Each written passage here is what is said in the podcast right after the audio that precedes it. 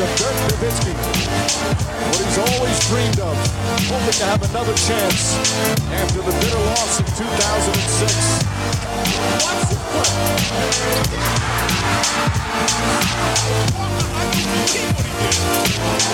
That is amazing. Hallo und willkommen zu Gutnext, dem deutschen Basketball-Podcast im Internet. Mein Name ist André Vogt und ich begrüße euch zur neuen Folge unseres kleinen, aber feinen Basketball-Spiels heute mit einer ganz besonderen Folge und die wird präsentiert natürlich von manscape.com. Warum das alles so besonders ist, erkläre ich gleich. Erster Hinweis, ja, das neue Jahr steht ja quasi vor der Tür. Möchte man immer gar nicht glauben, wenn es noch vor Weihnachten ist, aber danach geht es ja dann doch sehr, sehr, sehr, sehr schnell. Und ähm, ich habe es letzte Woche schon mal erzählt, ich will nächstes Jahr echt ein paar Sachen ausprobieren von Manscaped, die ich bisher zwei rumliegen habe oder mal so ein bisschen ausprobiert habe, aber noch nicht so richtig. Ähm, zum Beispiel gibt es ja dann ähm, ja, diesen, äh, diese verschiedenen Tinkturen und so, die man dann nutzen kann nach dem Rasieren, vor dem Rasieren oder einfach mal so rum. Zum Beispiel den Crop Preserver. Was ist das? Ja, es ist quasi so, so ein Deo äh, für unten rum. Ne? Dass es dann auch so ein bisschen, wie soll ich das sagen, ähm, aber ein bisschen smoother ist, ne? ein bisschen besser flutscht. Ne, kennt das ja, man, wie schnell hat man sich früher vielleicht mal einen Wolf gelaufen oder sowas. Dagegen ist das. Möchte ich ein bisschen probieren, ob das jetzt, ob sich das anfühlt. Ab und zu fühlt es sich gut an, aber jetzt, wenn man es immer macht, mal schauen. Das ist so mein guter Vorsatz bisher.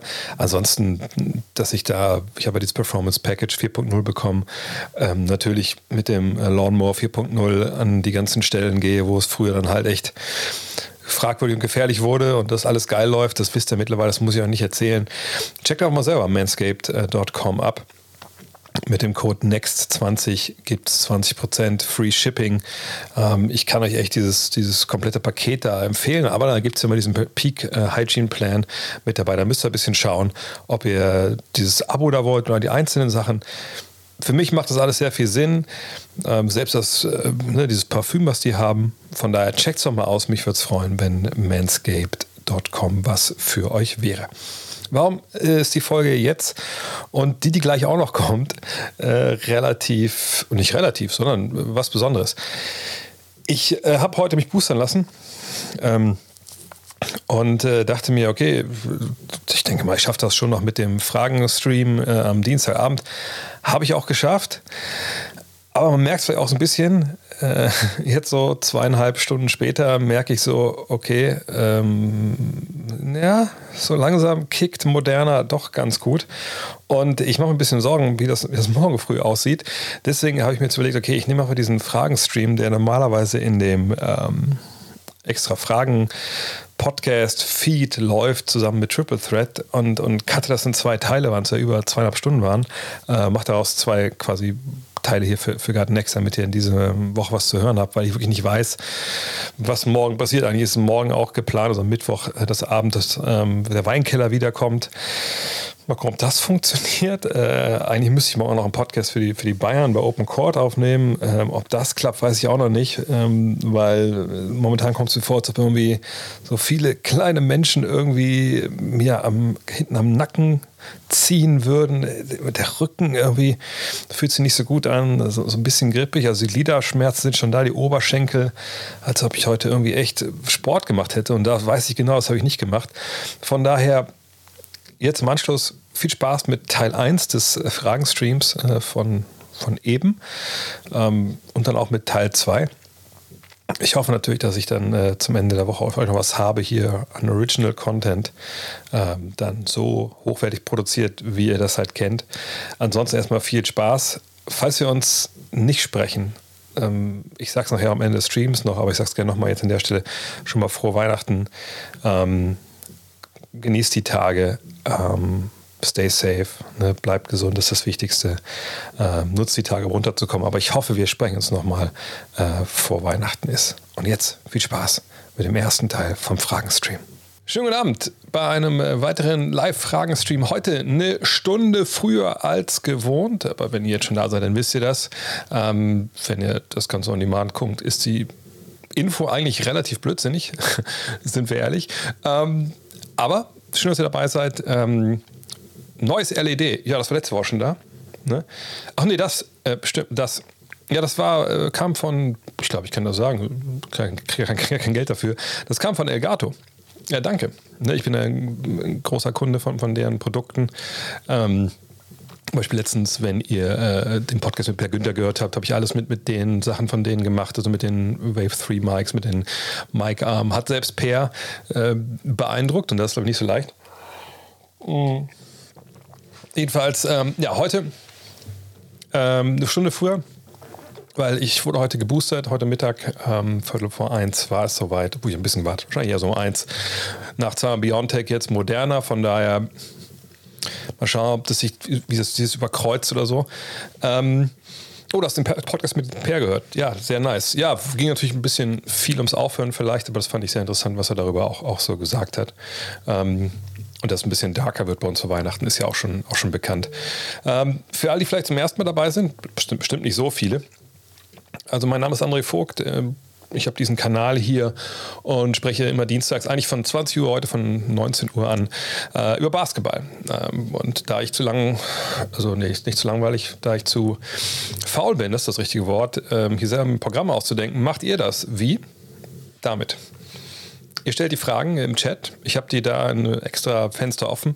Ich gehe dann sukzessive alle Fragen durch. Wenn ich mal eine vergessen habe und ihr bemerkt das, dann gerne nochmal anmerken am Ende. Ansonsten nicht irgendwie die Fragen zehnmal stellen, das bringt eigentlich nichts. Wenn ich das sehe, dann beantworte ich die Fragen eher lieber gar nicht.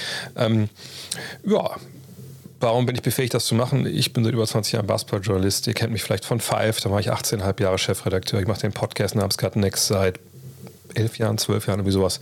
Und ab nächstem Jahr, dann ab dem März halte ich das immer in den Händen, Got Next Magazine. Und ich kommentiere auch Basketballspiele äh, im Fernsehen, obwohl ich jetzt mal letztes schon kommentiert habe in der Nacht von Montag auf Dienstag für dieses Jahr. Ja, ihr könnt die Fragen stellen, ich beantworte alles nacheinander weg. Wenn ihr zwischendurch abonniert oder folgt, was äh, very much appreciated ist. Ich sage jetzt nicht immer Danke, weil das Ganze als Podcast hochgeladen wird. Ähm, aber am Ende gibt es dann halt einen Abspann. Da gucke ich, dass ich da so viele Namen irgendwie richtig ausspreche und vorlese, wie ich irgendwie kann. Wenn ihr das Ganze hier auf YouTube oder so guckt, gerne auch folgen, äh, ne, liken, äh, Kommentare lassen, ist gut für den Algo, habe ich gehört. So, fangen wir mal an. Was gibt es denn als äh, Fragen? Da. Hm, und ich schiebe die mal hier rüber. Wieso sind diese Fragen so komisch? Egal. Welche Christmas Games äh, sind besonders zu empfehlen? Wo fallen die wenigsten Stars aus? Ja, das ist ja leider momentan so ein bisschen, ähm, sage ich mal, das Hauptkriterium, wonach man sich so ein bisschen richten muss, was, was für Spiele man sich da eigentlich anschaut. Denn ähm, äh, heute sind wieder Spieler zugekommen, betrifft sogar die Christmas Games. Clint Capella war, glaube ich, die letzte Meldung gerade, dass der ins Covid-Protokoll gegangen ist. Und jetzt wird es ein bisschen schwierig äh, mit diesen Partien, denn ähm, da fehlen zum Teil schon eine Menge Spieler. Aber sicherlich wissen wir nicht, wer sich vielleicht dann noch kurz vor knapp freitestet, weil es ist ja so, du kommst in dieses Covid-Protokoll, also in die Quarantäne quasi. Ähm, wenn du, klar, wenn du einen positiven Test hast, das ist natürlich das ähm, Schlimmste, sage ich mal Anführungszeichen, dann gibt es die Version, dass du einen Test hast, wo nicht ganz klar ist, ähm, ob das jetzt, ähm, ne, ob das positiv war oder nicht. Und dann wird man erstmal vorsorglich reingepackt. Oder man hat da Kontakt gehabt mit jemandem, die, genau, die ersten Fragen sind alle weg. Ähm, oder man hat Kontakt gehabt mit jemandem, der halt äh, ne, infiziert ist. Und dann muss man sich da freitesten. Also ich glaube innerhalb von 24 Stunden zwei verschiedene Tests, PCR natürlich, die negativ sind, dann ist man wieder raus. Und von daher gibt es Hoffnung, dass vielleicht ein paar Stars dabei sind. Allerdings, ne, wenn sie infiziert waren und das der Grund war, warum sie in die Quarantäne mussten, ähm, naja, äh, dann, dann, dann werden die nicht dabei sein. Also ne, dann müssten sie ja ganz, ganz spät sie erwischt haben in ihrer Infektion. Das glaube ich nicht. Äh, von daher wird es schwer. Also ich glaube, momentan am wenigsten, ich muss kurz noch einmal, vielleicht mal nebenbei kurz mal aufrufen, wie die Spiele überhaupt sind. Also ich habe die allermeisten schon äh, parat, aber ich will jetzt auch nicht, nichts Falsches erzählen. Es gab hier noch eine Meldung, witzigerweise, von, von Champs, wo es darum ging, dass wohl ähm, die NBA den Teams gesagt hat, die Weihnachten spielen, dass es irgendwie auch Kontingentpläne gibt, falls Spiele ähm, verschoben werden müssen. Jetzt weiß ich aber nicht, ob, ob dann Christmas Games quasi ersetzt werden würden. Kann ich mir eigentlich nicht wirklich vorstellen. Aber wir gucken mal hier. Das ist natürlich, das sind die Christmas Games. Ich mache es mal ein bisschen größer und dann auch ein bisschen breiter.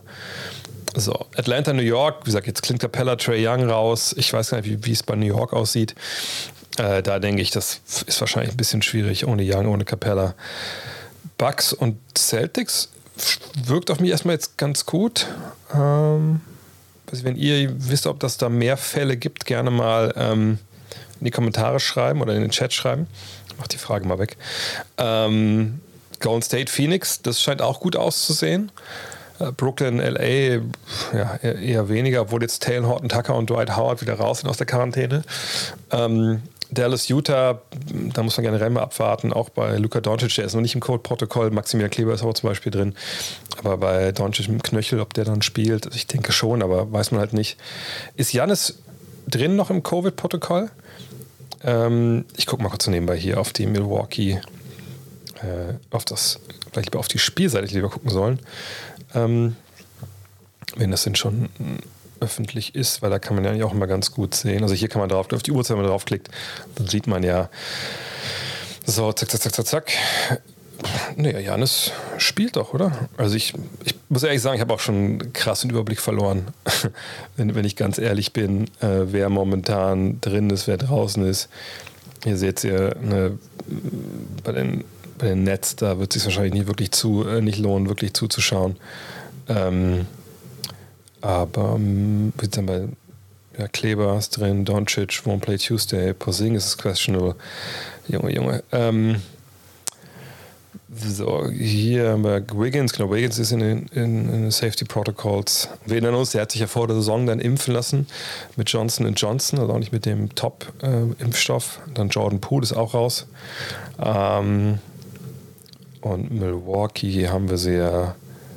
Ja, das ist noch drin seit dem 14. Aber da kann man eventuell ja dann doch sagen, gut, vielleicht passt das, weil wie gesagt, man kann sich ja freitesten, dass man weiß ja nicht stellenweise, wie lange dann das Virus ähm, noch, noch nachweisbar ist.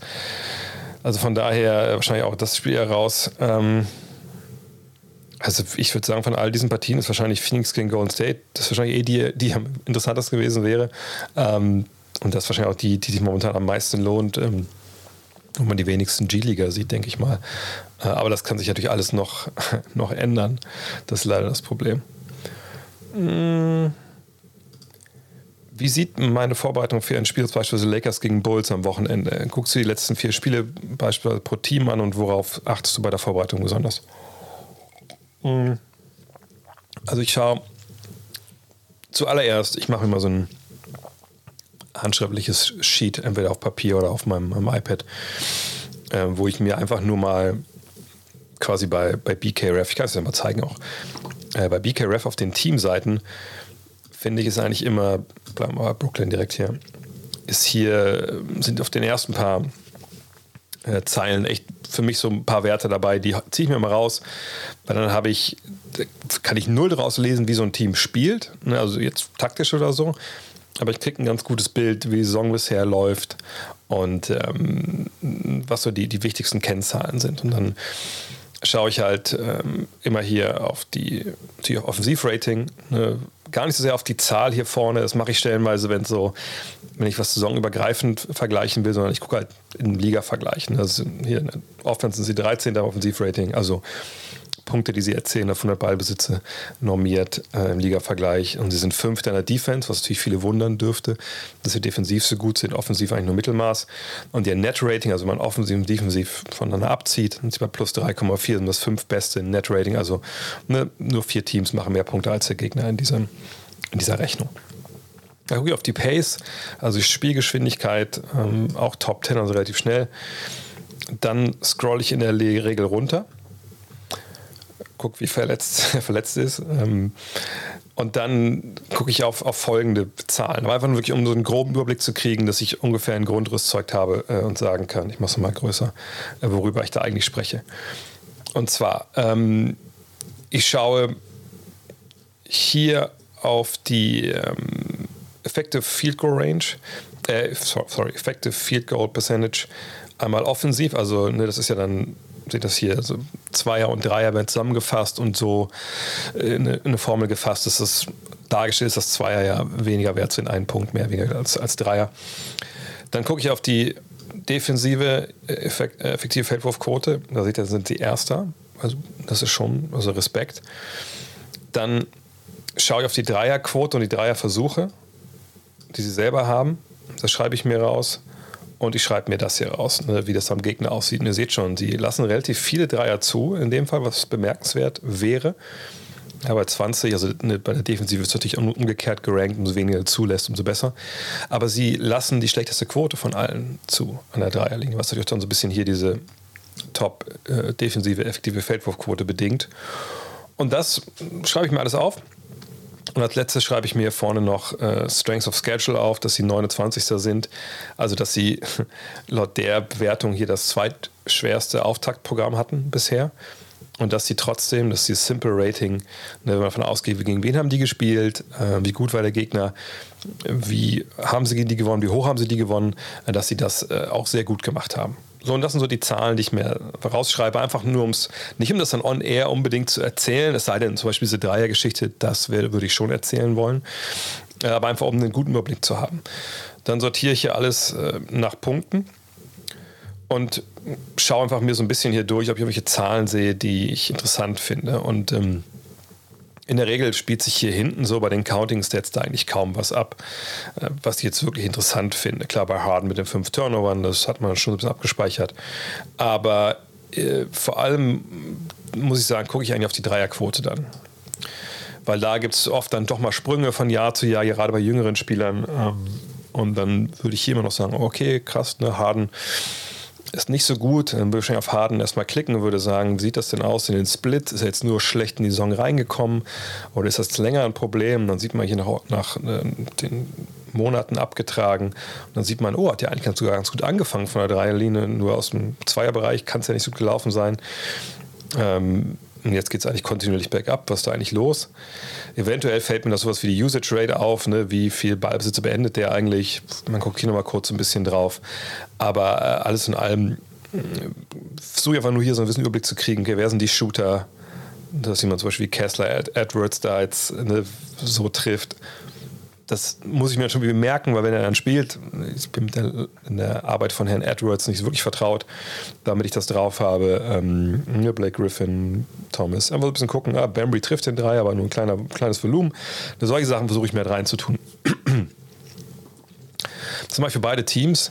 Ähm, und wenn ich dann damit fertig bin, dann, das kann ich euch ja auch zeigen, ähm, gehe ich in der Regel rüber zu Instead, obwohl ich jetzt gar nicht weiß, wartet mal, äh, die hatten letztens, glaube ich, so eine Umstellung, dass das in Safari gar nicht so gut läuft.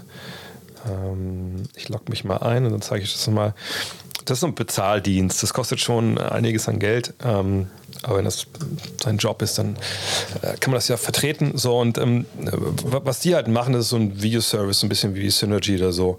Ähm, die gehen halt hin und, und analysieren die verschiedenen äh, Videoschnipsel ähm, die es so aus Spielen gibt. Ihr seht halt hier, dass sie es auch ein, also in, aufschneiden, äh, auseinanderschneiden in verschiedenen Aktionen.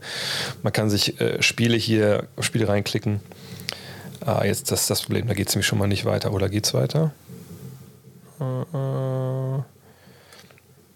ja, das ist das Problem mit Instat. Ich muss es eigentlich immer in einem anderen Browser mir angucken, ob ich es irgendwie zum Laufen kriege hier. Ich kann zum Beispiel jetzt hier bei den Kings äh, gegen Warriors sehen. Ich möchte nur die offensiven Possessions sehen, zum Beispiel der Warriors.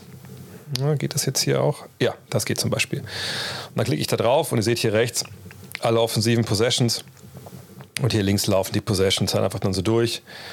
Jetzt geht es in der Defensive hier schon los. Ähm, ja, und dann kann ich mir das hier angucken. Ich kann hier stoppen, weil ich sage, gucken will vielleicht, okay, also Curry zeigt, wo zeigt er eigentlich hin oder wie starten die das Spiel, mit welchem Play.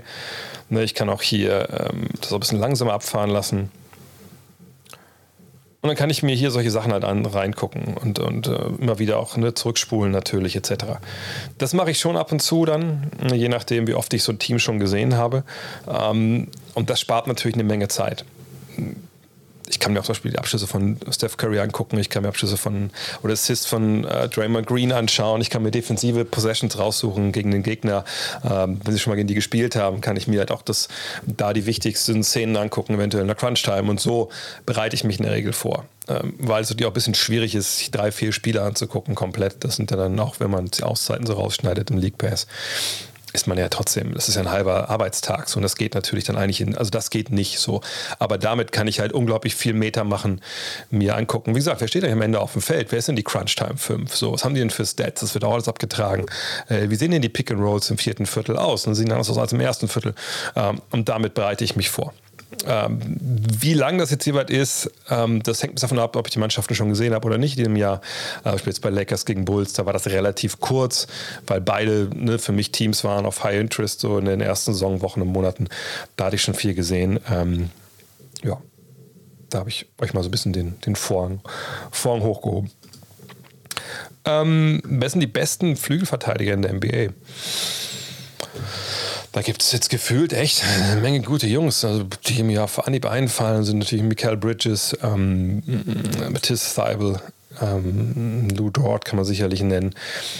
Problematisch ist immer so ein bisschen natürlich ähm, Top-Flügelverteidiger ähm, zu nennen, weil stellenweise dann, glaube ich, Teams das nicht ganz so reflektieren. Und wenn du kannst überragender Einzelverteidiger sein, aber wenn du auf dem Flügel verteidigst, bist du eigentlich nicht so disruptiv, dass du dein Team mitziehen kannst. Und dann sind vielleicht bei manchen einfach so ein bisschen die defensiven Stats äh, miese, als sie es vielleicht äh, auf den ersten Blick aussehen.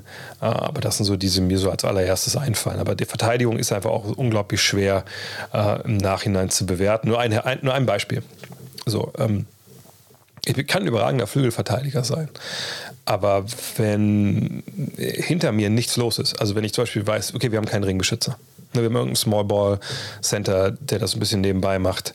PG-13 kann man sicherlich da auch nennen, klar, weil er momentan, glaube ich, viel äh, Last vorne tragen muss. Ähm, aber ne, stellt euch vor, ich, hab, ich weiß, hinter mir ist, ist irgendwie so ein Flügel, äh, so ein Flügel, der Center spielt, der das macht, weil er Dreier wirft und weil es eigentlich geht eigentlich mehr um vorne. Ich habe da wirklich keinen, wo ich mich verlassen kann, dass wenn ich geschlagen werde, dass da die Hilfe kommt. Oder generell, meine Mannschaft ist einfach nicht so geil in Hilfe geben. So, ähm, also wie verteidige ich dann? Ich könnte jemand sein, Holiday ist natürlich auch ein wahnsinnig guter Flügelverteidiger, ja. obwohl ich ihn, also Flügel und Guard, da mache ich immer noch ein bisschen Unterschied, aber natürlich gehört auch mit dazu. Ähm, aber wenn ich jetzt eben weiß, hinter mir ist wenig los und sobald ich geschlagen werde, da ist das wahrscheinlich ein Korbleger, gehe ich in aller Regel nicht ganz so äh, ran, wie ich das vielleicht machen würde, wenn ich wüsste, hinter mir steht Clint Capella oder Rudy Gobert oder Draymond Green.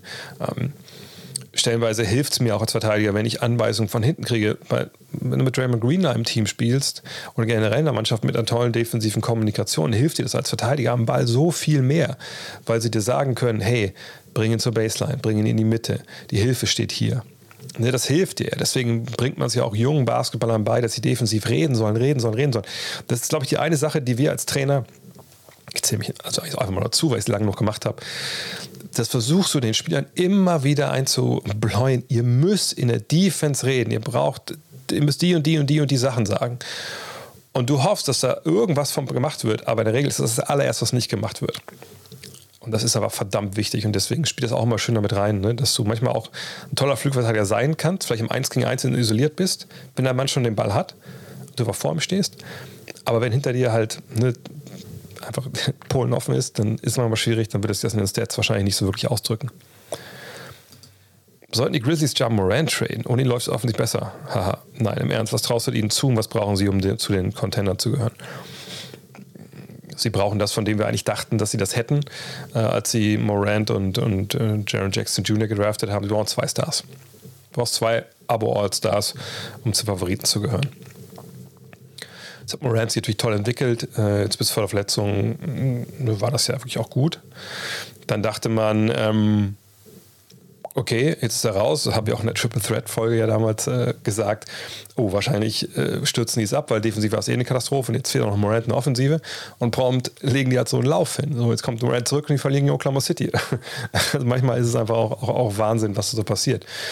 Aber natürlich, ähm, sie brauchen zwei Stars. Du brauchst zwei Jungs, die die Shot Creation haben, die für andere mitkreieren. Du brauchst natürlich eine tolle Defense, etc. Defense war jetzt noch nicht so toll bisher, ähm, obwohl sie gefühlt besser war, als Morant draußen war, was aber jetzt nicht an Morant lag, sicherlich. Ähm, nee, sie brauchen, irgendwer hat schon geschrieben, Konstanz und Defense, ja, aber sie brauchen vor allem auch einen zweiten Scorer. Desmond Bain hat das momentan super gemacht. Manchmal, glaube ich, in so jungen Mannschaften, ähm, wo es so viele Talente gibt und dann ist vielleicht ein Alpha-Tier da, wie, ähm, wie Morant, dann ist manchmal, glaube ich, manchmal fehlt dann so dieser, dieser finale Push und Druck. Äh, und manchmal sind zu viele, die, die irgendwie ganz gut sind und keiner ähm, ist dann vielleicht so dieser wirklich zweite Mann, weil er auch gar nicht vielleicht sich, sich traut, die Würfe zu nehmen, die er vielleicht bräuchte, um das zu sein. Ähm, von daher, wer weiß, ob Bane da jetzt einen Schritt nach vorne macht, hat Jackson sagt, war besser. Ähm, sie müssen da einfach, glaube ich, in der Hierarchie noch ein bisschen mehr Struktur reinkriegen. Und, oder der, der den, zweiten Platz besetzt, der muss das aber mal machen. Das, und das halt, ähm, wie soll ich sagen, die müssen das greifen, der muss diesen Job haben wollen und damit, den müssen sie halt finden. Mal gucken, ob Jackson das kann oder Bane. Mhm. Oh, die allseits bekannten Start-Bench-Cut-Fragen. Booker, Beal und Mitchell. Also Booker würde ich starten lassen. Ähm, Beal und Mitchell ist schwierig. Ich würde Mitchell wahrscheinlich dann äh, von der Bank bringen und, und Beal äh, cutten. Einfach nur, weil Mitchell schon in Playoffs gespielt hat. Da kann Beal natürlich relativ wenig dafür. Ähm, aber das, diese Fragen sind immer gemein und schwer. Aber wenn ich jetzt, und ich sehe das immer ein bisschen von Playoff-Team, ne, bla, da würde ich äh, Booker, Mitchell, Beal, obwohl Mitchell natürlich auch nicht den riesen Playoff-Erfolg hatte, aber der hat dafür schon wahnsinnig gut abgeliefert. Und Beal hat ja auch schon Playoffs gespielt, so ist es nicht, aber Mitchell ist wieder präsenter jetzt. Was wird das Thema für den Weinkiller morgen sein und darf man sich dann auch morgen was wünschen? Äh, mal gucken, ob es morgen überhaupt stattfindet. Also, wie gesagt, bisher merke ich nur so ein bisschen, dass es kommt mir, sind mir so vor, ich weiß nicht, ob ihr schon geboostert seid, vielleicht kennt ihr das Gefühl, ähm, als ob irgendwie äh, kleine Leute gerade äh, so ein bisschen an mir äh, ziehen würden, so hier so am Nacken ähm, und auch so ein bisschen an, ich weiß gar nicht, also irgendwie so ein bisschen geht es los mit Gliederschmerzen. Ähm, und ähm, deswegen morgen, ich muss morgen früh, morgen tagsüber, ich habe eigentlich noch ein paar Sachen, ich muss auch für die Bayern, eigentlich wollen wir morgen noch einen Podcast machen. Äh, ich hoffe, das funktioniert alles, ähm, aber da muss ich ja morgen sehen, wie es mir geht. Äh, wenn das morgen alles funktioniert, dann soll es morgen Abend eigentlich so sein, dass wir äh, gesagt haben, ey, lass uns einfach ohne Thema machen, Comeback, äh, einfach Geschenke wir bringen Geschenke mit für die Leute, was wir uns gerne mit den Leuten angucken wollen. Äh, von daher würde ich wahrscheinlich morgen dazu aufrufen, ähm, dass ihr aber auch Geschenke mitbringt äh, für uns und wir dann schauen, was da drin ist. Von daher, mal gucken. Ah ja, ich hatte eh nach dem, hatte nach dem Booster einen Schüttelfrost und Kopfweh, das ist auf Doom. Ja, letztes Mal hatte ich, nach der zweiten Dose hatte ich auch Kopfweh. Und ich weiß, da bin ich, ich war glaube ich dienstags, habe mich, hab mich impfen lassen.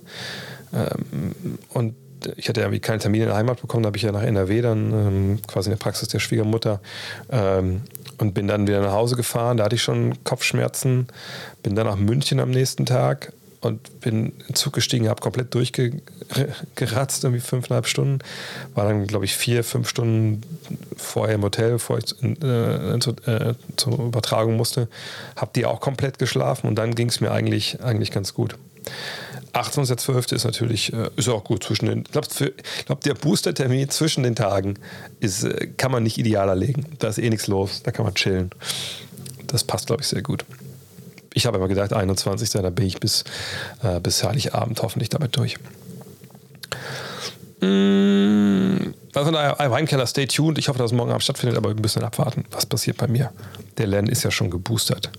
Moin, Maxi musste die NBA-Saison nicht unterbrochen werden. Oder müsste sie. Aber eben sind Gallinari Capella im Protokoll gelandet. Somit schadet die NBA ein Produkt extrem. Nur noch G-League-Zocker am Start. Mhm. Wir haben da gestern lange drüber gesprochen in, in, in Triple Threat. Ich habe ja auch im Podcast, glaube ich, allein 20 Minuten darüber gesprochen. Ich, ich finde, es ist für mich auch eine sehr ambivalente Geschichte, das jetzt zu bewerten. Ich, ich will gerne nochmal noch mal erklären, warum. Ihr könnt auch gerne Stopp sagen, wenn ihr das alles schon zweimal zum dritten Mal hört. Ich mache es aber ein bisschen kürzer.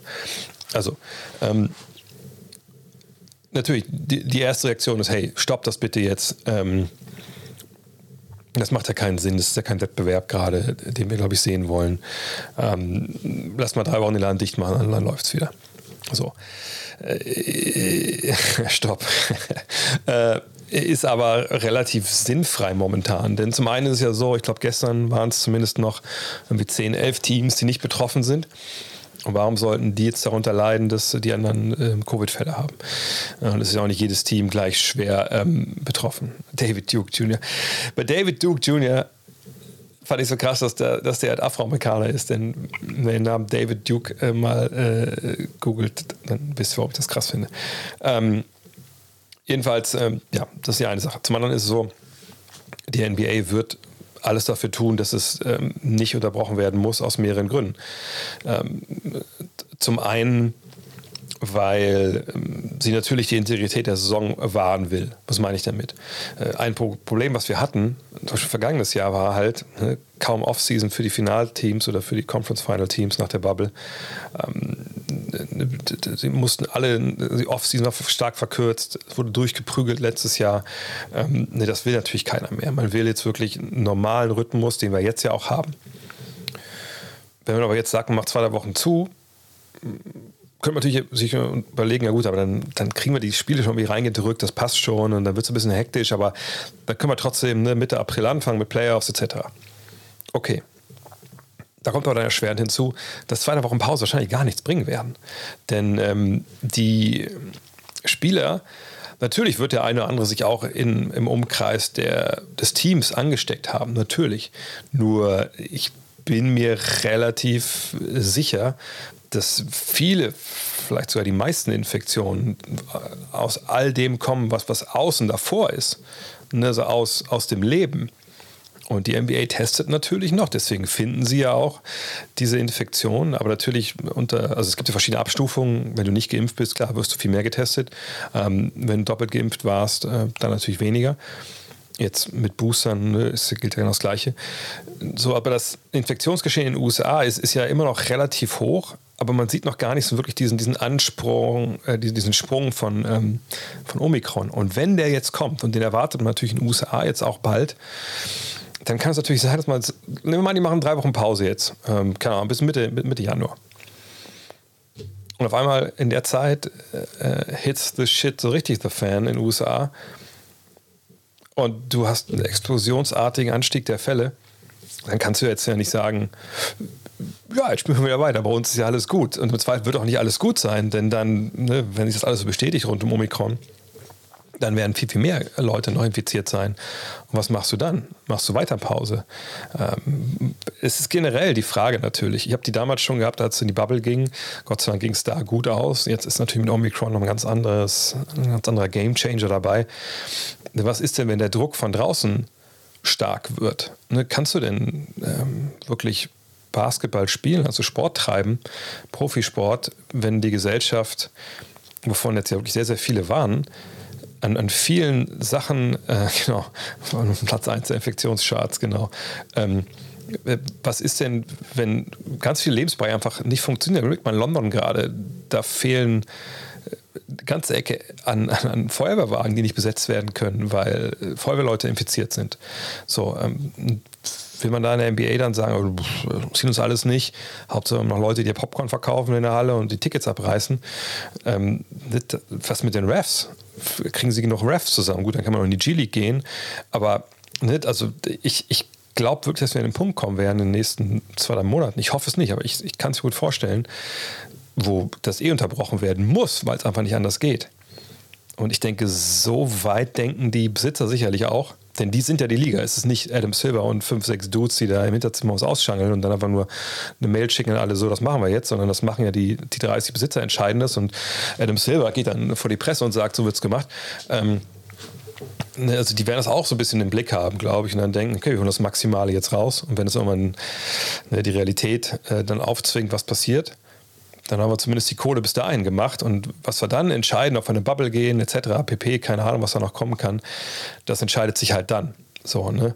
Und die NFL, gut, die NFL hat ja zum Beispiel, ich glaube, bei den Dallas Cowboys ist irgendwas geleakt worden, haben solche Sachen geschrieben wie, naja, wir könnten ja nur noch die Spieler testen, die symptomatisch sind und die nicht symptomatisch sind, eben nicht.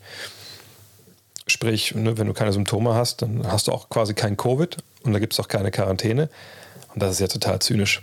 Das, das ist ja wirklich, also das ist wieder so nach Motto, ja gut, natürlich äh, haben die CTI und natürlich ähm, bringen sich ein hoher Prozentzahl unserer Ex-Spieler irgendwann um, weil sie einfach ja, im, im Gehirn aber diese Fehlbildung haben, aber dann spielen die ja nicht mehr für uns und im Zweifel entlassen sie damit auch die, den Pensionsfonds.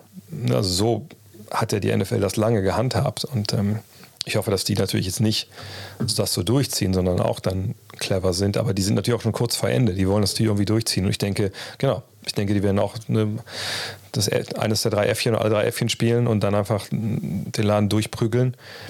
Und dann kannst du halt nur hoffen, dass ähm, die überhaupt spielen können. So. Fragt sich, was die NBA, was die NFL macht, wenn jemand wie Tom Brady oder so äh, da, ähm, da Covid kriegt. Aber warten wir es ab. Ähm, achso, ein Wort noch zu der Frage überhaupt. eigentlich beantwortet. Also, die schadet dem Produkt nicht.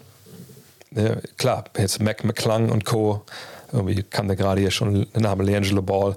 Ähm, wenn die jetzt ähm, am Ende des Tages da jetzt ein paar Spiele machen, ja, so be it. Ne? Das, das, ist kein, das ist in dem Sinne kein Problem, dass man da jetzt sagt, okay, das gucke ich mir jetzt nie wieder an. Ähm, also, also die, die Fans, die eh gucken, die gucken schon lange die Fans, die vom Football kommen, die kommen dann eher erst so, vielleicht mal Weihnachten jetzt mal kurz, da kurz dazu, das ist natürlich dann ein bisschen doof, aber ne, die wissen ja auch, was, was abgeht gerade. Die kommen dann erst im, im Januar, Februar, äh, wenn die NFL durch ist. Und äh, dann ist man ja hoffentlich, hoffentlich ähm, wieder bei normalen äh, Spielern angelangt. Ähm, mit welchem NBA-Spiel würdest du deinen eigenen Spielstil als aktiver am ehesten beschreiben? Ähm, jetzt, also von aktiven Jungs, ähm, wahrscheinlich Joe Ingles. Ähm, nicht ganz so versiert im Dribbling, ähm, sicherlich auch nicht ganz so gut mit dem Dreier. Aber so die Art und Weise, wie er spielt, so ein bisschen spielintelligent. Ich glaube, ich war defensiv dann vielleicht ein bisschen besser, also jetzt Relation gesetzt zu dem, wie er in der NBA dann verteidigt. Ähm, aber sonst, ja, da, da kenne ich mich schon ein bisschen, bisschen wieder, wenn ich ehrlich bin. Ein, ein nicht ganz so athletischer Joe Ingles. ähm, wie kann es sein, dass niemand offen mit Westbrook redet, redet, redet? Es kann doch nicht sein, dass er ständig komische Würfe nimmt und dann nicht trifft. Ist ihm das nicht langsam klar, dass er kein Werfer ist? Hm. Naja, also er hat, glaube ich, in seiner Karriere auch schon genug Dinger durchs Netz gehen sehen. Und ähm, wenn wir uns mal erinnern, es gab ja auch bei, bei Kobe dann mal diese, wie soll ich das nennen, diese Erklärungsversuche. Ne, Kobe hat ja auch zwischendurch mal eine Phase gehabt, wo er einfach unfassbare Würfe genommen hat. Ne, die, die einfach vielleicht nicht unbedingt zu rechtfertigen waren, auch nicht mit den Mitspielern, die er hatte da zwischendurch, also den miesen Mitspielern. Aber da gab es ja dann irgendwann mal diesen, dieses Geflügelwort Kobe Assist. Und nach Motto, ja, ne, wenn der dann gegen zwei Mann wirft, dann ist ja irgendwie einer, äh, einer frei. Und äh, der kann zum Rebound gehen, dann ist es quasi, wenn er einen Offensiv-Rebound bekommt, macht den rein, ist ein Kobe Assist. Ähm, genau, seine Teamkameraden hieß Mush Parker und Chris Mim. Ähm, und äh, ja, das war dann auch okay. Ich will jetzt nicht sagen, dass, dass das rechtfertigt, was Westbrook da macht. Das ist stellenweise wirklich Hanebüchen. Und das, deswegen sage ich ja, er wird niemand sein, glaube ich, Zeit seiner Karriere, der dann äh, Winning Basketball spielt, sondern einfach Stats Basketball und der unglaubliche Qualitäten hat, aber der eben diese eine Sache, und das macht es ja so frustrierend und deswegen wird er auch so kritisch gesehen. Die eine Sache, wo jeder sagen würde, Alter, also das, das könnte ich auch. Also nicht werfen, wenn ich nicht treffe, das würde ich verstehen. Und würde mich vielleicht auf die Sachen konzentrieren, die ich besser kann. Ja, dass das nicht passiert, ist super frustrierend. Aber ich würde es noch nicht mal unbedingt jetzt auf irgendwelche Würfe schieben wollen, die er jetzt dann nimmt oder eben nicht oder doch oder zum falschen Zeitpunkt, sondern für mich ist es eher so Geschichten wie, Junge, abseits des Balles, wenn LeBron den Ball hat, ey, und ich war jetzt auch kein großer Cutter in, in meiner Zeit und fand das manchmal auch ein bisschen, ein bisschen sehr mühsam, durch die Zone zu atzen, wenn keiner geguckt hat. Also warum dann läufst du einmal, wenn du Ball nicht kriegst, wenn du frei bist, dann läufst du zweite Mal nicht mehr. Na gut, aber das ist fucking LeBron James, der neben dir steht, der den Ball hat, oder sagen wir mal auch vielleicht Rondo, wenn die beide auf dem Feld stehen müssen, der wird dich schon sehen, wenn du zum Korb cuttest. Und du bist ja athletisch genug, dass du da auch finishen kannst in Traffic. Dass er das nicht macht. Das Absatz des Balles da einfach so ein, so ein komplettes Desinteresse an seiner Arbeit besteht, das finde ich halt schlimm. So, ähm, und mit ihm reden sollte man auf jeden Fall. Mal gucken, ob er irgendwann nochmal anfängt zuzuhören, aber ich kann es mir wirklich auch mittlerweile nicht mehr so mich nicht mehr vorstellen, wenn ich ehrlich bin. Ja, vielleicht ändert sich das, wenn es Richtung Playoffs geht, aber das haben wir auch schon oft genug bei ihm gesagt. Und ich meine, fragt mal Kevin Durant, äh, wie, er, wie er die Sache sieht. Und nochmal, das schmälert jetzt nicht die Leistung von Westbrook im Sinne von, dass er natürlich mega abliefert, was Zahlen angeht. Der kommt jeden Abend raus und dem ist es eben nicht scheißegal, was da am Ende auf dem Scoreboard steht. Da gibt es Leute, denen ist es zwischendurch absolut scheißegal, ihm nicht. Problem ist halt, es kommt immer an den Punkt, wo man einfach ziemlich frustriert und konsterniert da sitzt vor dem Bildschirm und denkt, what gives? Cat hat sich unlängst selbst als besten Shooting Big Man in der NBA-Geschichte bezeichnet. Stimmst du dazu? Muss man eine Unterscheidung zwischen Regular Season und Playoffs treffen oder geht es rein nach den Quoten? Naja, also es gibt ja keinen Award, der so bezeichnet wird. Ähm, es gibt auch jetzt meines Wissens da, da keine Wahl, sondern das hat er selber jetzt von sich behauptet. So. Und ähm, jetzt könnten wir wenn ich seinen Account hätte, nochmal zu BKRF zurückgehen, an den, ähm, wie heißt das? Ich muss kurz mal schauen. Ähm, bei BKRF gibt es ja diese schöne Geschichte, wie ist das Stathead, ne? Naja, genau, hier an der Seite steht das Stathead. Ähm, da kann man drauf gehen. Das war früher for free und könnte halt sagen, okay, ich möchte alle äh, Spieler in der Geschichte der NBA, die über 2,8 Meter groß sind, mindestens sich zwei Dreier pro Spiel genommen haben. Ich möchte sehen, wie äh, gut die getroffen haben. Und dann könnte man sagen, gut, das ist augenscheinlich hier der beste Big Man-Shooter aller Zeiten. Jetzt weiß ich nicht, wo ähm, der gute Carl Anthony Towns da rangieren würde. Was wir natürlich gucken können, ist, wir können hier reingucken und sehen, okay, er hat halt in seiner Karriere eine Quote von knapp 40 Prozent.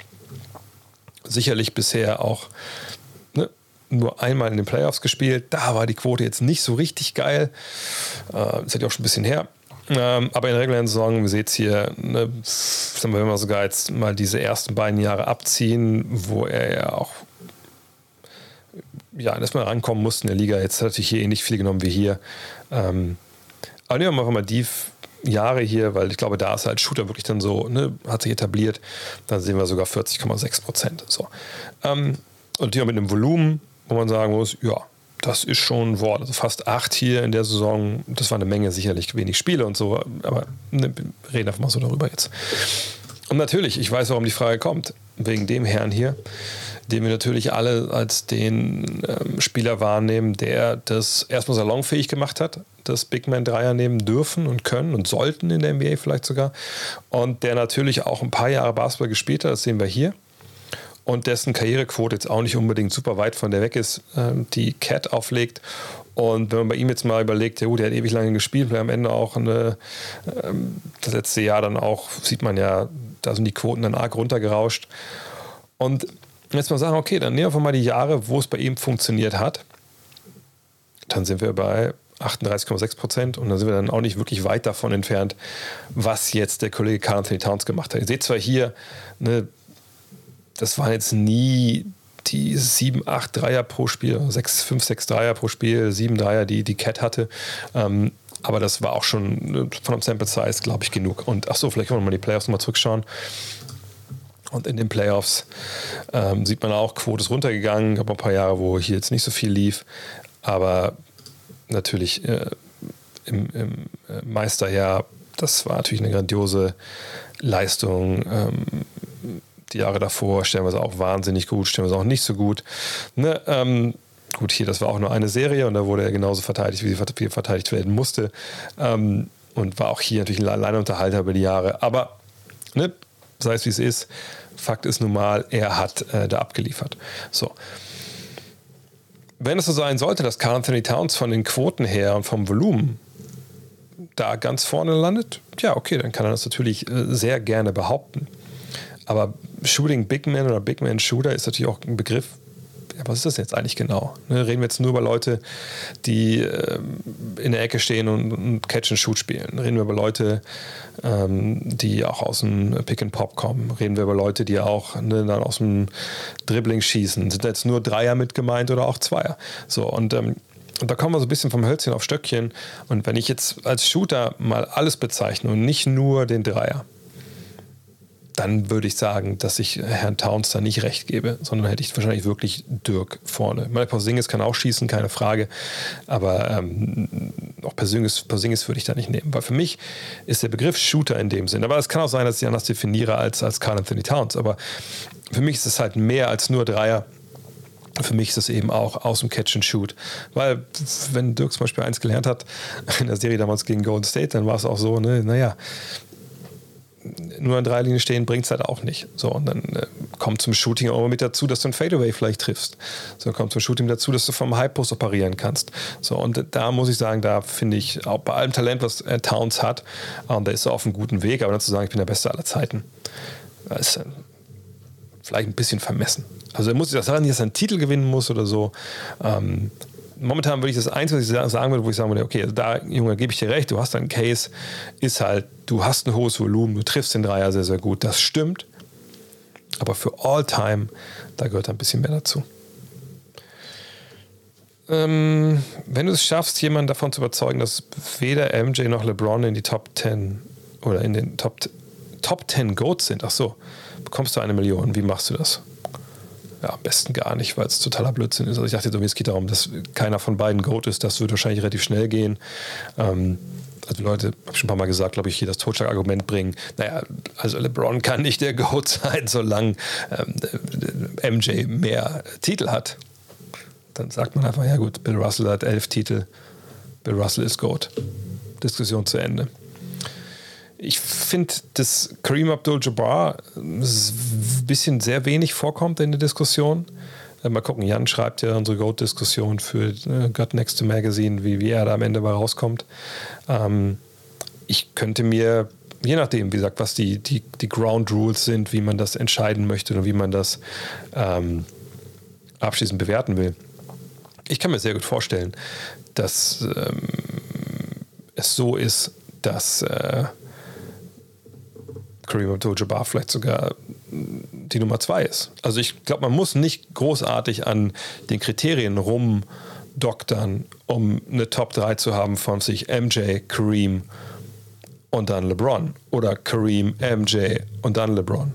Genauso kann man sich auf LeBron, Kareem und MJ haben. Das wäre vielleicht ein bisschen sehr ein Hahn dabei gezogen. Aber ne, deswegen sage ich immer, ne, es kommt auf die Kriterien an, die man da anlegt. Aber außerhalb der Top 10 geht das halt nicht, außer mit viel Alkohol und Drogen, glaube ich. Würde ein Trade von Schröder zu den Nets Sinn ergeben? Klar, Kyrie ist wieder zurück, dabei aber zum einen zunächst nur für die Auswärtsspiele, zum anderen wäre Dennis in meinen Augen auch mit Kyrie ein Upgrade für den Kader. Man könnte beispielsweise ein Paket aus Siobhan Carter, Deron Sharp und Cam Thomas schnüren. Ja, aber was würde das denn wirklich bringen? Also zum einen haben sie einen der besten Backup-Point Guards der Liga mit Paddy Mills. Ähm, sie haben quasi drei Point Guards, die zu jedem Zeitpunkt starten können, wenn sie Offset spielen. Ähm, ne, also Harden, Irving und natürlich äh, Mills. Also die Eins, das ist so, ähm, da sehe ich gar keinen Bedarf bei den, bei den Nets, wenn ich ehrlich bin.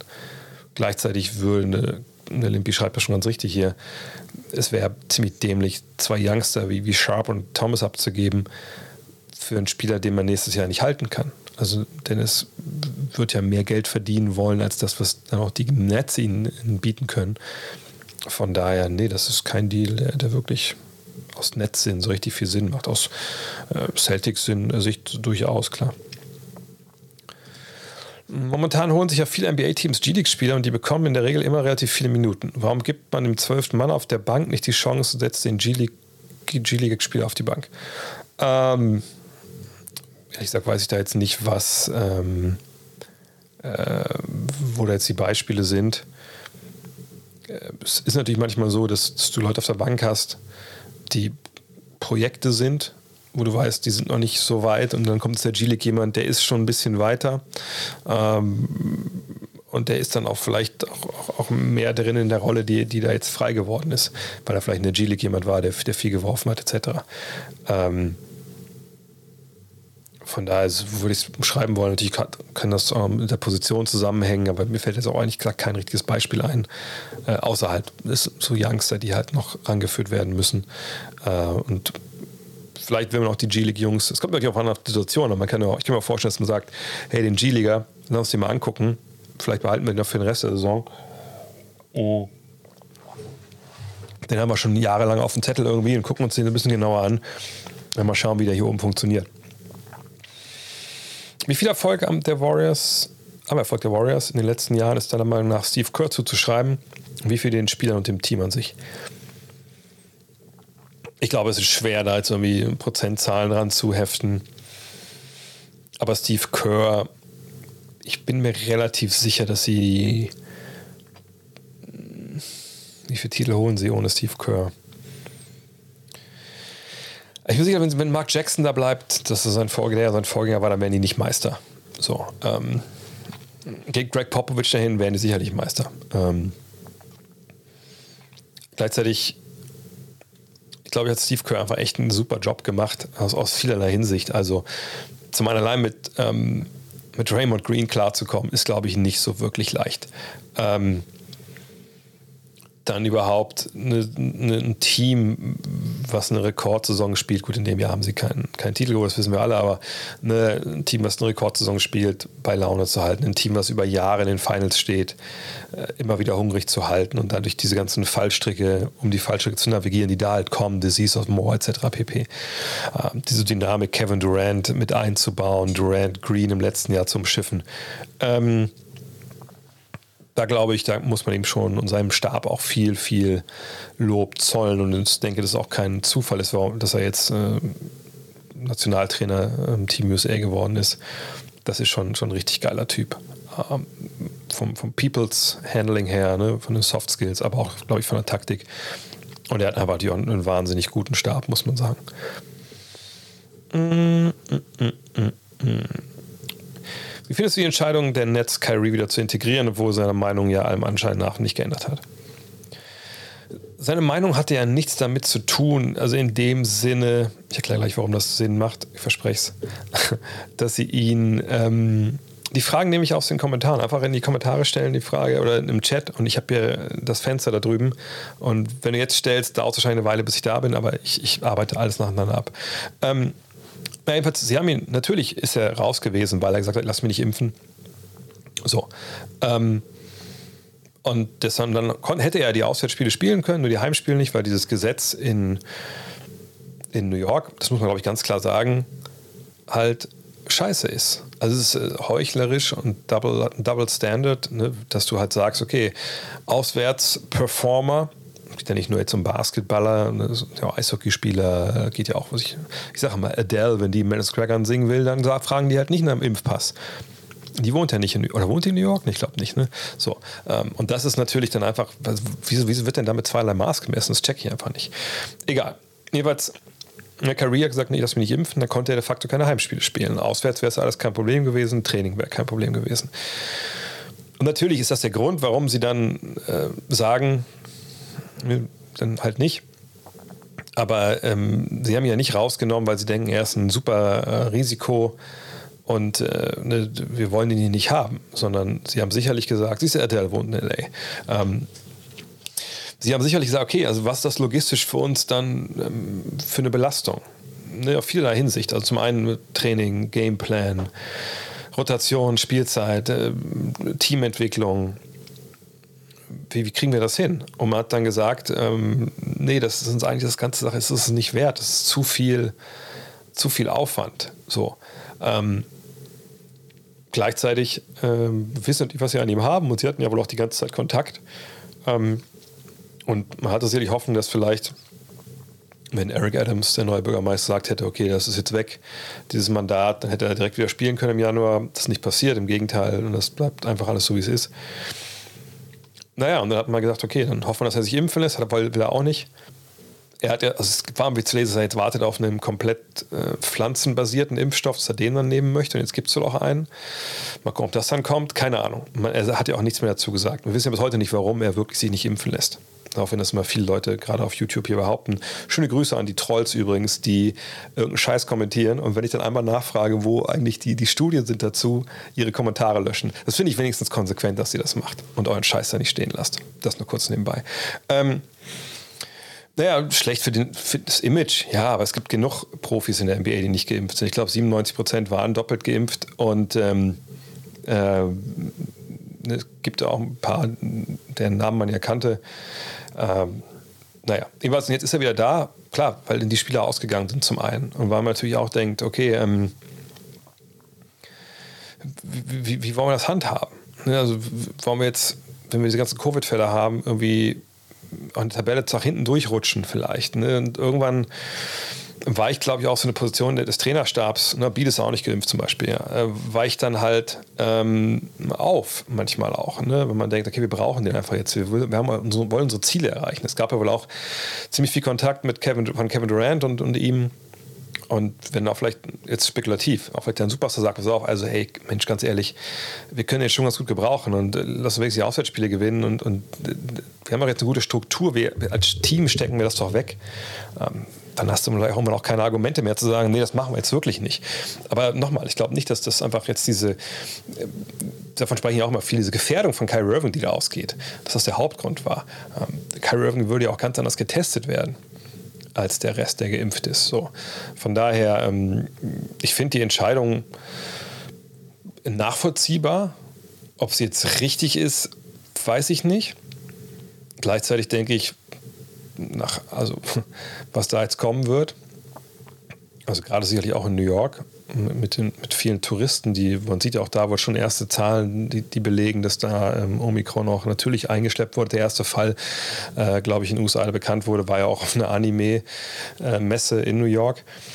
Ähm, da ist wahrscheinlich auch scheißegal, ob Kyrie Irving spielt oder nicht. Und, jetzt, und er sollte ja dann ne, zum Team stoßen, wurde dann getestet, man hat, raus, man hat wohl rausgefunden, hey, du bist infiziert, jetzt eh erstmal raus warten wir mal ab, äh, wie sich das weiterentwickelt. Äh, aber wahrscheinlich werden wir über, in ein paar Wochen über äh, Personale Carrying erstmal wahrscheinlich ein bisschen herzlich lachen, dass wir uns darüber so aufgeregt haben, weil, wie gesagt, wie das sich jetzt andeutet, diese Wand, die da kommt, die wird dann vielleicht alles in den Schatten stellen.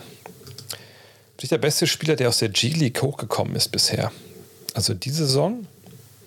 Äh, ähm, ähm, ähm, ähm weil G-League ist ein bisschen schwierig, finde ich, auch gerade wenn man so All-Time bewertet. Weil ähm, ich glaube, der erste Spieler, der wirklich aus der G-League kam in die NBA, wenn ich mich nicht ganz falsch erinnere, und vorher nicht irgendwie äh, schon einen NBA-Vertrag hatte und nur runtergeschickt wurde, äh, war, glaube ich, äh, Chris Anderson, der Birdman. Und der hat natürlich einfach echt eine gute Karriere gehabt. Ähm, ansonsten wurden natürlich immer wieder Spieler runtergeschickt. Die werden dann auch so als G-League Alumni gefeiert. Ich glaube, Siakam zum Beispiel auch mal einer, den sie ein bisschen ins Schaufenster stellen. Aber ich finde immer, dass das eigentlich, das ist für mich nicht hier Rags to Riches, nicht hier vom äh, Tellerwäscher zum Millionär, wenn du in der NBA gedraftet wirst, die sagen, uh, also das dauert noch ein bisschen, hier spielst du nicht so, geh mal hier ins Farmteam und spiel dich da mal äh, ne, ein und dann kommst du wieder hoch. Ne, ihr sagt Middleton, der wird auch gefeiert, aber Middleton wurde ja gedraftet so. Und also für mich ist wirklich dieses G-League-Spieler, der, der es geschafft hat, der darf nicht gedraftet worden sein oder gedraftet und nicht in der NBA gespielt und keinen Vertrag kriegt. Der muss wirklich in die G-League gekommen sein, da halt gezeigt haben, Alter, hier, ich kann zocken und dann sagen die NBA-Teams, fuck, den haben wir vielleicht durch, die, durch die Lappen uns gleiten lassen. Wir holen den mal. Das, das wäre so eine richtige G-League-Geschichte. Jetzt nur in der NBA nicht genug spielen, zur G-League geschickt werden. Dennis wurde damals ja auch zu Beginn äh, von den Hawks runtergeschickt, um sich Spielpraxis zu holen. Und was ja vollkommen okay ist. Caruso auch, aber Caruso, ich gucke mal zu nebenbei nach, aber ich glaube, Caruso hat doch auch einen NBA-Vertrag gehabt und ist jetzt nicht irgendwie über die, ähm, also wurde nicht gedraftet, das, das wusste ich. Warte mal, ich schaue mal kurz nach, wann er seinen ersten Vertrag. Genau, hat am 23. September 2016 einen Vertrag mit Oklahoma City Thunder unterschrieben. Die haben ihn entlassen am 17. Oktober. Das hatte ich gar nicht mehr im Kopf, ehrlich gesagt. Und dann am 13. Am 13. Juli hat er dann mit den Lakers äh, einen Vertrag unterschrieben, 2017. Und er hat dann natürlich für Oklahoma City auch nie ein Spiel gemacht. Äh, ich gucke mal kurz nach. Wo war er denn dann? Ich gucke mal kurz nach, wie lange er in der G-League war. Äh, Caruso. G-League, G-League, G-League von 2017 bis 2019. Naja, okay. Meine, hat, bei Caruso kann man schon sagen, er hat zuerst in der G-League gespielt für Oklahoma City und dann bei den Lakers. Das, das wäre dann ein Beispiel, das würde ich durchaus, durchaus durchgehen lassen. Ähm, aber momentan weiß ich ehrlich gesagt nicht, wer, wer da jetzt aus der G-League kommt. Ähm, ähm, und einfach vorher nur woanders gespielt hat. Äh, die Frage, mit wie ich mich vorbereite, habe ich schon beantwortet. Äh, Houston, Detroit, ja. man muss allen Sachen was Gutes abgewinnen. Und, und da war einfach gut, dass es zwei junge Teams waren, wo man ein bisschen was gesehen hat. Wood und Duncan sind wohl mit die erfolgreichsten. Doug Robinson. Ja, das sind auch zwei, die man nennen kann, klar. Wird es für Isaiah Thomas ein längeres Engagement als sein zehntägiger Vertrag sein? Ähm, auch da ist es ein bisschen schwierig, weil wir haben Westbrook, wir haben äh, Rondo, Thomas dazu. Das sind dann drei Guards. Ähm, Rondos defensiv ähm, schon ein bisschen länger, schon ein bisschen länger jetzt schon ein paar Jahre einfach nicht so richtig geil. Thomas ist auch natürlich sehr angreifbar, haben wir gestern auch über Triple Threat drüber gesprochen. Mhm. Er gibt dir natürlich Buckets, so. Aber ich glaube, für ein ambitioniertes Team, er ist, also, sagen wir mal so, er ist Carmelo Anthony in 1,75 Meter. Hinten, tja, einfach nur äh, jemand, der auf dem Punkt, auf dem er steht, den Platz wegnimmt dem Gegner, aber viel mehr einfach nicht macht. Man hat ja zum Beispiel auch im Spiel gegen Chicago gesehen, wie ähm, Carmelo da angegriffen wurde, immer und immer und immer wieder. Hat auch ein, zwei gute Szenen gehabt, defensiv, aber in der Regel ähm, ist es einfach so, äh, dass da nichts geht und, und er ist einfach nochmal sehr, sehr klein. Von daher, es, es kann sein, aber wenn er irgendwo ein Engagement bekommt, dann ist es bei einer Mannschaft, die Scoring von der Bank braucht, die keine Point Guards hat, die sie entwickeln oder vielleicht sind welche verletzt oder so. Und das ähm, könnte eventuell dann wirklich auf, auf die Lakers passen, aber ich, ich kann es mir auch da nicht so gut vorstellen. Und das ist genau, was Olympia hier sagt. Also ich habe sage seit Ewigkeiten, hat damals schon. Ich, für mich war auch nie MVP, auch wenn natürlich bei der MVP-Wahl Offensive schwerer wiegt als eine Defensive. Aber wenn man damals äh, in der Serie Chicago gegen, gegen Boston äh, mit Rondo damals witzigerweise gesehen hat, wie, äh, wie Rondo da äh, die Serie fast entschieden hat für Chicago, bis er sich, glaube ich, noch verletzt hat weil er allein so, ich weiß nicht, wie oft er dann Offensivrebounds gegriffen hat und, und Thomas konnte da nichts gegen machen. Ähm, das wäre dann schon, also da, da, hat man schon gesehen, selbst auf Höhe seines Schaffens ging das nicht gut. Er sagt, er ist ein Bucket-Getter, aber er gibt dir hinten auch, gibt dir hinten auch Buckets leider. Mm. Die JBA von LaVar Ball war ein Desaster. Aber es ist grundlegend nicht eine gute Idee, eine Alternative zur Liga für junge Athleten aufzubauen, in welcher diese bereits bezahlt werden, gerade für Kinder aus nicht privilegierten Verhältnissen. Es gibt ja jetzt äh, hier von der Overtime, es ist OTA, äh, es gibt das Ignite-Ding. Ähm, ähm, ich wüsste jetzt nicht, inwiefern wie so eine JBA, wo Highschooler oder die rauskommen, Geld für kriegen, das überhaupt erfolgreich sein soll. Also das war, war ja ein Desaster, weil die Idee an sich quasi ein Desaster ist. Also, wo, wo gibt es denn eine Jugendliga? Also sagen wir von aus, ne, die Idee ist, ähm, du kommst aus der Highschool und du spielst jetzt in dieser, dieser Liga, die ja quasi dann das, die NCAA wäre, nur halt für Geld, Profi-Basketball. Naja, also ich wüsste nicht, wo in der Welt das funktioniert. Also selbst so eine UEFA Youth Champions League, die machen, glaube ich, nicht so viel Asche, nicht so viel Asche damit. Also ähm, von daher, wer, wer, guckt sich das denn im Fernsehen an? Jetzt diese OT, heißt es OTA oder OT, OTI? OTI, glaube ich, ne? Äh, von Overtime sagt diese League, die haben natürlich dann äh, dieses ganze Overtime-Netzwerk da drumherum, Social Media. Da kann ich mir vorstellen, dass das funktioniert, aber es ist auch keine richtige Liga. Ähm, Ignite ist halt dann ein Programm in der G-League ist angesiedelt ist. Ähm, nee, so eine richtige Liga, wo Kids, das sieht ja nichts anderes als Kids, Teenager für Geld spielen. Leute wollen sich es angucken, wollen das sponsern und so. Das glaube ich ist dem, ähm, das ist nicht so wirklich eine gute Idee. Was traust du dem deutschen Clay Thompson, aka Andy Obst, noch in seiner Karriere zu? Ich glaube noch einiges. Also der Wurf ist natürlich ähm, mit der sauberste, den wir wahrscheinlich in Deutschland gerade haben.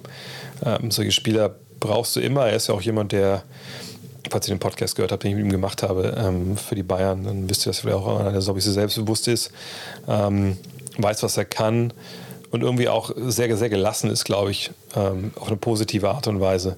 So und ähm, natürlich, bei so Shootern fragst du dich immer, okay, ist es defensiv genug?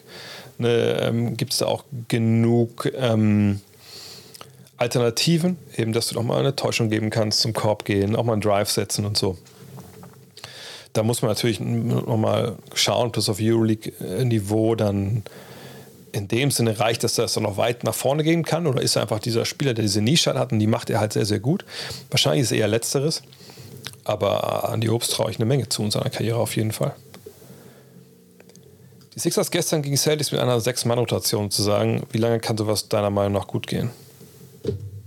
Naja, also wenn du keine Spieler hast, die, die fit sind, ähm, dann musst du da stellenweise stellenweise durch. Ne? Ähm, das kannst du sicherlich nicht über Monate und Jahre durchhalten. Auf der anderen Seite sehen wir es ja stellenweise in den Playoffs. Ähm, über Wochen des Teams nur mit sieben Leuten spielen. Und das ist ja ein ganz anderer Basketball als jetzt. Also ganz ähm, viel intensiver. Sicherlich dann nicht mit diesen Back-to-Backs zwischendurch, aber eben sehr intensiv. Von daher ähm, sicherlich nicht ewig, aber das kann man durchaus ein paar Wochen durchziehen, je nachdem, wie intensiv die Spiele sind. Aber sechs Mann äh, ist schon natürlich sehr, sehr wenig. Siehst du Miles Turner bei den Warriors? Meiner Meinung nach wäre der Trade sinnvoll für die Pacers und ein Gamechanger für die Dubs. Wiseman, Moody, Looney und Picks wären mein Deal. Gehst du da mit? Wenn Turner wirklich bei den Warriors landet, wäre vor allem die Defense erst echt abartig zusammen mit Raymond, einen fitten Clay, Wiggins und Kuminga. Wir haben, glaube ich, auch in der Triple Threat Folge darüber gesprochen und ich haben wir nicht auch schon darüber gesprochen? Ich finde das schon eine Menge, was man abgeben müsste. Ähm, aus Pacers Sicht, denke ich, macht man das sofort. Ähm, obwohl, nee, macht nicht sofort. Ich hab, sorry, ich sehe hier, da ist ja Looney mit drin und Picks. Obwohl, kommt auf die Picks natürlich ein bisschen mit an, aber es werden natürlich später Erstrunden-Picks sein. Ähm, ich, sicherlich mache ich es nicht ohne Kumbinga. Looney ist mir da scheißegal. Ich brauche nicht noch mehr Center. Ich habe ja einen Wiseman schon. Ähm, je nachdem, was man von Moody jetzt hält, aus Pacers Sicht, ich denke, dass, dass natürlich Turner die Pacers, äh, die Warriors besser macht, wenn man dieses Paket dagegen abgibt. Aber ich glaube, das ist zu wenig für, für Indiana. Ähm, und ähm, ich weiß dann auch nicht, spielt denn dann Turner wirklich Crunch Time? Oder ist es dann eine kleine Aufstellung? Müsste man mal, müsste man nur mal so genauer angucken, aber ich glaube eigentlich eher nicht. Ich glaube wirklich, dass sie, mittlerweile bin ich fast sicher, dass sie doch ihre, ihren jungen Kern zusammenhalten, weil sie sagen, nee, wir wollen, ähm, wenn dann ne, unsere Stars jetzt älter werden, dann wollen wir einfach in der Lage sein, ähm, wenn die älter werden, dass die Youngster hochgespült werden ich, dass wir dann einfach weiterhin gut sind. Was wichtiger, Team oder One-on-One-Defense? Team-Defense ist besser, wichtiger. Du stoppst kein Team, in dem du nur Leute eins gegen eins stoppst. Ähm, was wäre deine All-Time Euro-Starting Five? Vielleicht auch Bench mit den coolsten Typen. Wie jetzt, also All-Time Euro-Starting Five ist in der NBA oder aus der, aus der Eurozone. Und, und soll es jetzt um coole Typen gehen oder um, um, äh, um, um Basketballer? Die Frage musst du noch mal ein bisschen genauer stellen, auf jeden Fall. NBA ähm, habe letztlich schon mal genau die Frage, also ich meine, klar, blind rein in die erste fünf ist natürlich, äh, sind Doncic, Nante Kumpo und Jokic, da haben wir drei Mann schon. Ähm, äh, muss ich kurz nebenbei mal drauf gucken. Ich hatte das letzte schon beantwortet, wahrscheinlich sage ich wieder. Aber das sind so diese Fragen, die ich dann wahrscheinlich jede Woche anders beantworte, aber die drei sind auf jeden Fall immer dabei. Ähm, jetzt nur Europäer, Europäer stand dann, ne? So, also fallen die ganzen Kanadier und so natürlich raus. Letztes Mal, glaube ich, die Kanadier auch mit drin. Ähm, dann sagen wir mal, Dennis ist mit dabei. Dennis und Luca, ob das super passt, weiß man natürlich jetzt nicht so, weil beide mit drei Probleme haben. Aber sagen wir mal, das kommt halbwegs hin. Äh, die beiden in den ersten fünf. Dann brauchen wir einen Small Forward. Wahrscheinlich würde ich da sogar mit. Ich gerne noch mal mit überlegen. Juck ist ja, aber es geht doch nicht all time, oder? Nee, also ich glaube jetzt. Ähm, also Dennis, äh, Luca, Janis Jokic und dann als fünften dazu. Ich glaube, ich würde einfach Bogdanovic dazu packen. Wenn er fit ist, ist er, glaube ich, dann der, der dir das gibt, was du mit den Fünfen brauchst. Und dann von der Bank ähm, sicherlich wäre Dragic mit dabei. Äh, Bogdanovic. Ähm, All-Time-Euro. Ach, dein All-Time. Ach so, sorry. Okay. Ähm, da muss ich zurückspulen. Dann würde ich ähm, All-Time, erste fünf. Petrovic auf der 1 wahrscheinlich daneben, obwohl er nicht so, weil ich ja wahrscheinlich mehr werfen würde als passen. Dann auf der 2 äh, Doncic. Dann äh, auf jeden Fall Schrempf auf der 3. Janis. Ähm, ja, und Jokic. Ja, das, das, das wären die. Äh, ja, und von der Bank. Ja, Bank habe ich keinen Bock. Das sind diese Fragen, das ist unfair, wenn man dann so ewig, all time, die alle mit einberechnen muss. Ähm,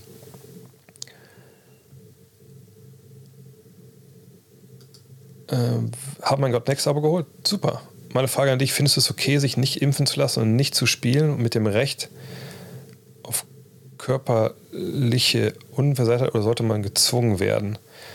Also, also sich nicht impfen zu lassen und sich nicht, nicht zu spielen mit dem Recht auf körperliche Unversehrtheit sollte man gezwungen werden? Also sollte man gezwungen werden? Dirk, Dirk kommt von der Bank. Dirk kommt von der Bank wahrscheinlich. Nee, Dirk muss wahrscheinlich starten, habt ihr vollkommen recht. Aber für wen denn dann? Für Janis? Für Jokic? Schwierig, schwierig. Wahrscheinlich müsste ich, ihr habt recht, Dirk. Der ist schon so lange raus, den hab ich vergessen. Ähm, aber ganz ehrlich, also vielleicht für euch mal, ihr Start, Bench, Cut. Einfach jetzt mal ganz abgesehen davon, wo Dirk herkommt. Aber Jannis, Dirk, Jokic. Also, das finde ich schon. Meine, klar, Dirk muss eigentlich dabei sein. Es ist unfair, ja, genau. Es ist unfair. Wahrscheinlich würde ich dann sogar da würde man einfach dann, wie gesagt, Janis auf die drei packen und einfach sagen, äh, äh, kann er ja halbwegs spielen mit, mit den beiden Big Men. Ist Dirk safe vor Jokic? Ja, Jokic gibt dir natürlich eine Menge, was Dirk dir halt nicht gibt und viel von dem, was Dirk dir gibt. Ich sage nicht, dass das All-Time, ähm, ja, das kein Point Guard, genau ich, ich sage nicht, dass, das All-Time Jokic vor, vor Dirk ist. Äh, ja, Titel, okay. Aber Titel geht es jetzt ja nicht. Wir, wir, spielen ja hier nicht ähm, irgendwie 2011er Finals nach, sondern es geht darum All-Time Basketball. Also, ich habe die Frage verstanden. Basketball, der passt da zusammen. Wir packen einfach mal Jokic auf die Bank als sechsten Mann, wenn wir sagen, komm, wir spielen kleiner. Äh, und dann kommt, kommt Dirk für ihn da rein. Dann haben wir es doch geschafft. Vielleicht ist es aber auch schon jetzt so ein moderner, das mich ein bisschen mehr kickt als sonst. Mhm. Also, nicht impfen lassen, nicht zu spielen mit dem Recht auf körperliche Unversehrtheit. Sollte man gezwungen werden? Also gezwungen werden zu spielen oder gezwungen werden, zu, sich impfen zu lassen? Ähm, also ich glaube, wenn du jetzt, sag mal so, wenn du jetzt nicht geimpft hast und sagst, ey, ich will nicht spielen, es ist zu gefährlich, mich zu infizieren, okay, dann darfst du aber auch kein Geld dafür bekommen und dann regelt man das so. Ähm, ach so, impfen. Nee, ich finde, ich bin ehrlich gesagt auch kein großer Fan von der Impfpflicht an sich, weil ich nicht weiß, wie man das durchsetzen kann äh, oder soll. Ne, mein Bruder ist Polizist und mit dem habe ich ja schon öfter darüber unterhalten. Ähm, also, also wie, wie sollen die das denn machen? Also klar, meinte, klar kann man dann bei irgendwelchen Verkehrskontrollen immer sagen, darf man auch einen Impfpass nochmal sehen. Äh, und wenn der nicht dabei ist, dann gibt es halt Strafe oder keine Ahnung finde ich, also, nee, ich, find, ich bin irgendwie gegen eine Impfpflicht. Ich bin dafür, dass sich jeder impfen sollte. Aber ähm, ich, ich, bin gegen Impfpflicht, wenn, wenn ich ehrlich bin. Ähm, allerdings, was ist dann mit, mit Leuten, die halt ähm, wirklich äh, äh die, die man einfach nicht erreicht und die dann einfach, ähm, es muss ja irgendwie auch schon Nachteile für die haben. Und ich denke, da kommt man mit 2G oder solchen Geschichten. Und dann wäre für mich wirklich nur genesen und, und geimpft und, oder 2G plus. Ähm, das fände ich dann den richtigen Weg. Und dann wenn, können die Leute ja frei entscheiden, äh, ob sie dann dabei sein wollen oder nicht. Ähm, einfach Steuervergünstigung 99 Prozent. Ja, oder Böller, Böller erlaubt für Geimpfte. Da haben wir auch ähm, vor 100% Impfquote. Ja, da gibt es eine Menge Ideen in sozialen Medien. Ähm, aber ja, wie gesagt, also ich bin da eher kein Freund von so einer Pflicht. Aber dass man sich impfen sollte, ist klar. Es gibt einfach, wie gesagt, gibt keine ähm, Grundlage. Es gibt keine, äh, es gibt, wie gesagt, ich frage das Tages jedes Mal, ich sage es gerne jetzt nochmal, das letzte Mal, als ich heute über Impfen hier spreche. Also wenn ihr, äh, jetzt zu spät bei mir, ich bin das dritte Mal geimpft, aber wenn ihr eine Studie habt, eine peer-reviewed, am liebsten aus einem der großen Journals, ähm, die Langzeitfolgen bei irgendeiner Impfung gefunden hat, also Folgen, die Monate oder Wochen nach ähm, einer Impfung, ähm, Wochen nach einer Impfung irgendwie erst, erst sich bemerkbar machen, dann gerne mal posten, weil da gibt es keine. Und äh, wenn ihr sie habt, schickt sie gerne. Dann bin ich auch bereit, mein, mein, meine auch starke Meinung da zu ändern, weil ich selber mich da auch sehr schlau gemacht habe. Ähm, aber ähm, ja, bitte äh, schickt mir das gerne. Und mRNA-Impfstoff ist natürlich eine andere Technik als vielleicht ein Totimpfstoff etc. Aber ähm, das ist ja auch ähm, eine Technik, die mittlerweile seit, glaube ich, über 20 oder knapp 20 Jahren wird die erforscht. Ähm, und es ist der am meisten verabreichte Impfstoff oder diese Technik jetzt, die, die äh, und es ist nichts passiert bisher. Von daher, was soll da kommen, wenn man weiß, wie mRNA am Körper abgebaut wird? Ähm, da gibt es einfach keinen Weg. Und, und, diese Mythen, die da gestreut werden, und dieser Bullshit, der von vielen erzählt wird, das ist für mich das Schlimme. Für mich ist nicht mehr die schlimmen, also für mich ist nicht schlimm, wenn jemand sagt, ich will mich nicht impfen lassen, ich habe irgendwie Angst. So.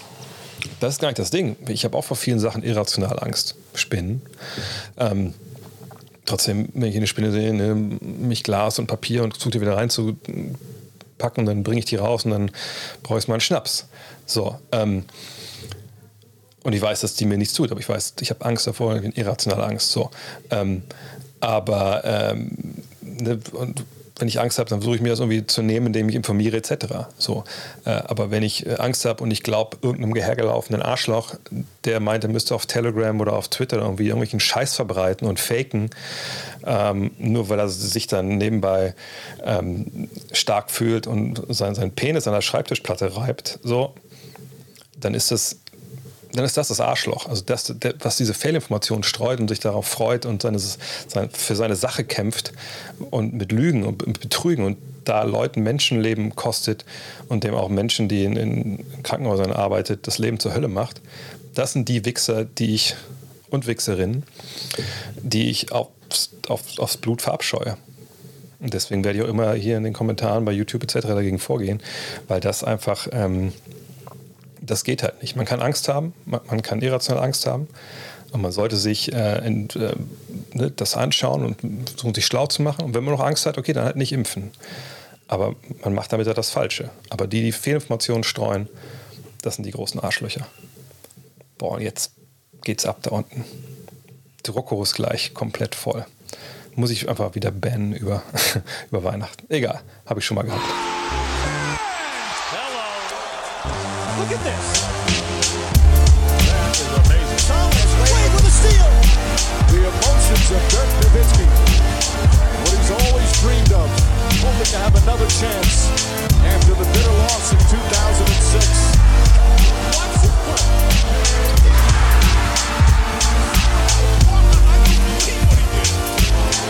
That is amazing.